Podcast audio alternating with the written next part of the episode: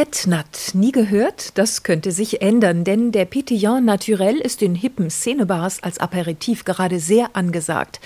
Winzer wie Marc Barth vom Hattenheimer Wein- und Sektgut Barth machen sich dabei zunutze, dass Traubenmost ganz von allein anfängt zu blubbern. Man muss die natürlichen Hefen nur arbeiten lassen, ganz ohne Zusätze. Petit Naturel steht für natürlich prickelnd und ist letzten Endes eine Methode, wo man mit einer Gärung einen Perlwein macht, indem man ihn nur bis zu einem gewissen Punkt in einem Tank vergären lässt und dann abfüllt auf die Flasche und auf der Flasche weiter gären lässt. Wenn man den Kronkorken öffnet, schäumt das ziemlich wild und ist leicht trüb wegen der Hefe.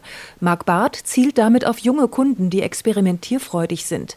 Es tut sich gerade viel in der Sektszene. Ein Abend in der Vinothek von Ulrich Bachmann in Eltville beweist es. Auch die Rüdesheimer Sektkellerei Ohlich hat inzwischen einen Riesling im Sortiment, der nach der Methode Rural, der bäuerlichen Methode, nur einmal vergoren wurde und prickelt.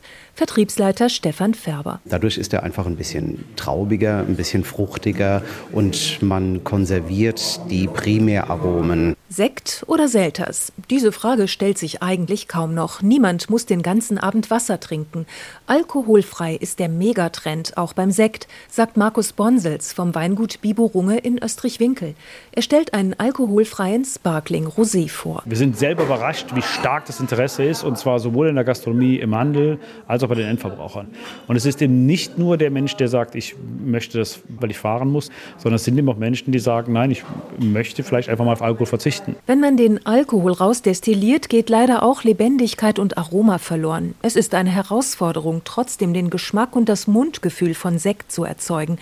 Die Sektmanufaktur Schloss Wo in Eltville gönnt deshalb auch dem alkoholreduzierten Sekt mit nur zwei Volumenprozent die traditionelle Flaschengärung mit langem Hefelager. Alternativ dazu gibt es das alkoholfreie Träublein auf Saftbasis mit Gerstenmalz.